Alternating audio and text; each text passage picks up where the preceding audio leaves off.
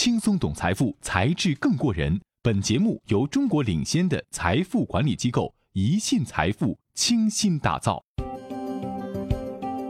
高级黑新闻：马斯克卸任特斯拉董事长，全球中厂规模，中国占据半壁。人物板块：马斯克最近很是苦恼，因为私有化闹剧惹来了官司。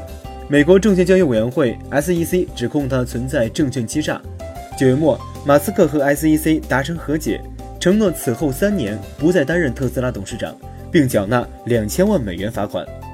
十一月八日，特斯拉任命罗宾·丹赫姆为新任董事长，接替马斯克执掌董事会。马斯克将继续留任 CEO 职位。不过，作为特斯拉的最大股东，从战略位置上考虑，马斯克依然有重要的决定作用，依然是特斯拉的精神图腾。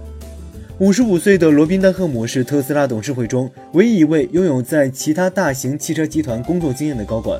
他还曾从业于能源和网络通讯等行业。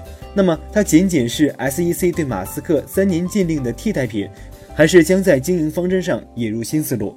不过，考虑到保护特斯拉的马斯克基因和保证中小投资者的利益，财务经理人出身的罗宾·丹赫姆可能是兼顾这两方面的最佳人选。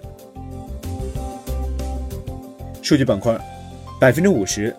德国安联保险最新公布的二零一八年度全球财富报告显示，全球居民每七个人中有一个属于中产阶层，而为中产阶级壮大做出最大贡献的是中国。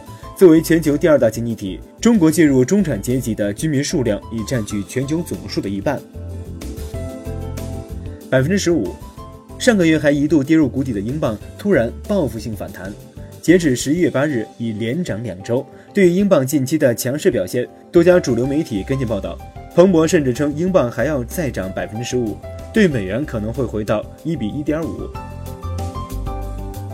一点零五亿美元。十月二日，美国圣地亚哥法庭判处大名鼎鼎的酸碱体质理论创始人罗伯特·欧阳赔偿一位癌症患者一点零五亿美元。被罚的缘由呢，是这位没有行医资质的欧阳大神。让一位癌症患者采用他独创的碱性疗法治疗，即静脉注射添加小苏打的药水，一次收费五百美元，百分之十四万九千九百。面对恶性通货膨胀，委内瑞拉总统马杜罗实施了一连串措施，以期遏制通胀恶化。不过目前来看，收效甚微，情况似乎难见好转。在经历了新一轮物价飙升后。委内瑞拉的年通货膨胀率已经达到了惊人的百分之十四万九千九百八百八十亿。上周，“IT” 成为一个现象级热词。而据伽马数据发布的《二零一八电子竞技产业报告》显示，中国电子竞技产业正处于高速发展的过程中。二零一七年，中国电子竞技市场规模已达到七百七十亿元，二零一八年预计将突破八百八十亿元。图片板块。最近，在世界互联网大会上，新华社发布了全球首个合成新闻主播 AI 合成主播。这不仅在全球 AI 合成领域实现了大突破，更是在新闻领域开创了实施音视频与 AI 真人形象合成的先河。即日起，登录新华社中英文客户端等新媒体平台，你都会看到 AI 合成主播的身影。一直以来印在五十英镑钞票上的女王要被换掉了。英国央行宣布。自十一月二日起，连续六周向公众征求新人选提名，被提名人物必须来自科学界，任何在天文学、生物学、生物技术、化学、工程、数学、医学研究、物理学、技术或动物学等科学领域工作的人都能被提名。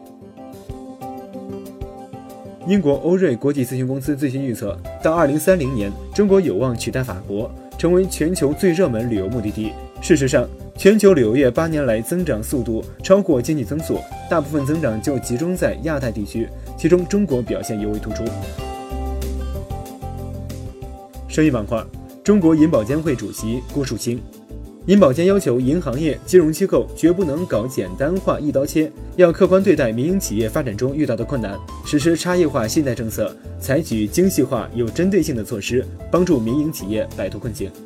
欧洲央行行长德拉基。欧洲央行的政策指引并非一成不变，如果前景暗淡，可以做出改变。国家税务总局局长王军下一步将尽快提出体现更大规模、实质性、普惠性减税降负要求的政策建议。微软公司联合创始人比尔·盖茨、我跨越了半个地球，为的是看一眼厕所。世界值得拥有更好的厕所。视频板块，在二零一八年首届中国国际进口博览会上，达芬奇手术机器人再次火了。达芬奇手术机器人代表着当今手术机器人的最高水平，它相当赋予了外科医生一双三百六十度自如运动的手和一双高清放大镜般的眼睛。它的仿真手腕器械可以在七个自由度上手术，突破了人手的局限性。而与前几代相比，这次出现的第四代达芬奇机器人还能在不开胸、不开腹的情况下，通过几个孔道完成手术，具有创伤更小的优势。下面我们就通过这个视频带你了解一下这个全球最先进的机器人手术系统。感谢您锁定《才智过人》节目，更多财富资讯尽在宜信财富，欢迎搜索“宜信财富”公众号，您将解锁更多财富技能。